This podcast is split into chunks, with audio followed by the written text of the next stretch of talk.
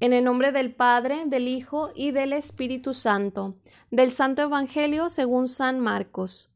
En aquel tiempo se acercaron a Jesús los fariseos y se pusieron a discutir con él, y para ponerlo a prueba le pedían una señal del cielo. Jesús suspiró profundamente y dijo ¿Por qué esta gente busca una señal? Les aseguro que esta gente no se le dará ninguna señal. Entonces los dejó, se embarcó de nuevo y se fue a la otra orilla. Esta es palabra del Señor. Gloria a ti, Señor Jesús. Muy buenos días, excelente lunes, inicio de semana. Te saluda una vez más Meli Berrones, miembro de la familia misionera Verbunday aquí en Monterrey, y te estoy compartiendo estas palabras de vida en torno al Evangelio según San Marcos en el capítulo 8 de los versículos 11 al 13.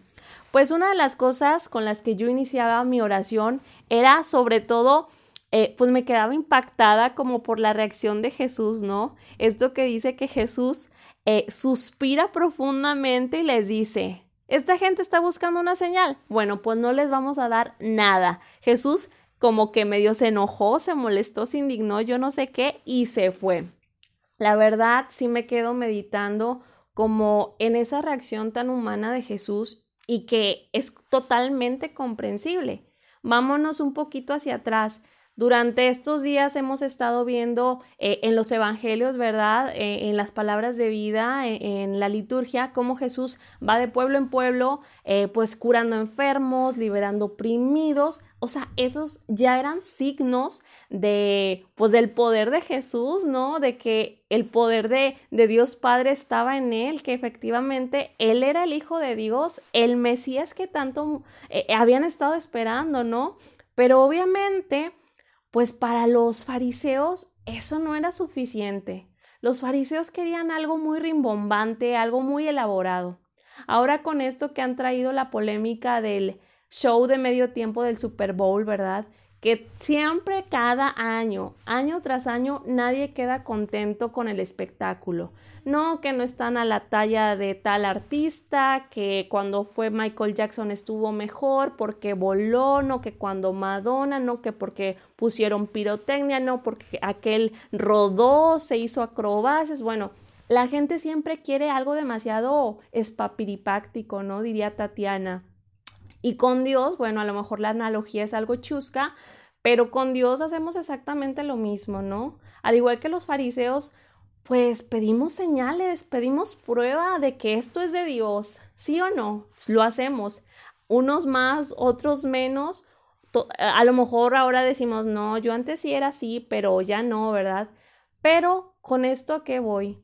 Que nosotros, a lo mejor, al igual que los fariseos, nos hemos hecho en nuestra cabecita, en nuestros esquemas muy humanos y muy racionales, una idea de lo que Dios debe de ser.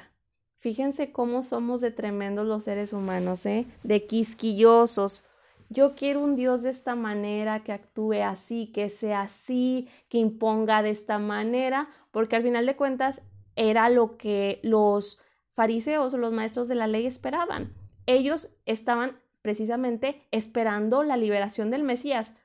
Pero cuando vieron a Jesús decían, es que este pelado no cumple para nada con el perfil de un Mesías, o sea, no es rey, no es rico, no tiene poder, no tiene autoridad, no tiene estatus, ni siquiera tiene formación, nació en un pueblo así de medio pelo, o sea, a mí no me vengan con que este es un Mesías, por favor. Cuando Jesús hacía esos milagros, decían, es que no, yo necesito algo más, necesito algo más. Y a mí, eh, pues dentro de la oración, ¿verdad? Yo iba entendiendo en el corazón también hacerme estas preguntas. Oye Jesús, si los fariseos tenían una idea de lo que era ser un Mesías, de cómo debía de presentarse el Hijo de Dios en el mundo, eh, pues yo, a, a nivel profundo y a nivel personal, yo cómo ubico al Hijo de Dios? ¿Realmente lo ubico en ti? ¿Realmente lo ubico a través de tu proyecto, de tu persona?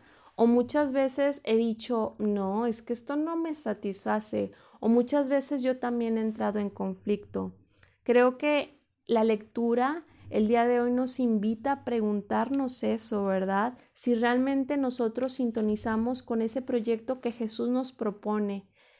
Que realmente tengamos un corazón dispuesto, un corazón y también una mente, ¿verdad? Porque es verdad que es importante reconocer que los fariseos pues eran súper observantes de la ley, estaban tan casados con su sistema religioso, con sus leyes, con sus tradiciones, con sus normas, que la libertad de Jesús, que su propuesta les parecía algo del otro mundo, les parecía una locura. Señor, nosotros muchas veces queremos hacerte a nuestra manera, queremos jugar a ser dioses, queremos hacer que tú te hagas a nuestra manera, a nuestros esquemas, a nuestros modismos, pero tú quiebras con todo eso. Jesús, tú eres un rey de la libertad, un rey de la autenticidad, un rey que libera, que da dignidad a las personas, no tienes dinero, no tienes oro, no tienes un lugar donde recostar tu cabeza, pero has venido a darle al hombre lo que tanto necesita, dignidad humana, sentido de vida, de trascendencia, un porqué, el amor, la fraternidad, la justicia, la paz. Y muchas veces, al igual que los fariseos, no somos capaces de reconocerte. ¿Por qué? Porque nos hemos hecho un Dios a nuestra medida, a nuestras exigencias, a nuestras conveniencias. Jesús, que podamos hacernos estas preguntas. ¿Qué espero de ti, Jesús? ¿Qué espera el mundo de ti, Jesús? Creo en tu proyecto, realmente confío en él, en tu manera de proceder. ¿Acaso, Señor, yo también he pedido señales? ¿Soy consciente de las señales que me das en mi día a día? ¿O permanezco ciega e inmutable ante ellas? ¿Me dejo interpelar por tu propuesta?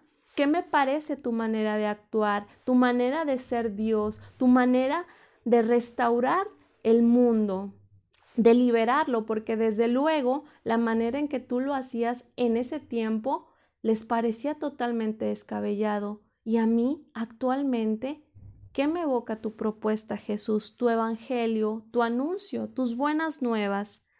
Que podamos pedirle a Jesús con un corazón muy sincero, muchísima humildad, para poder comprender y abrazar su proyecto de amor, de fraternidad.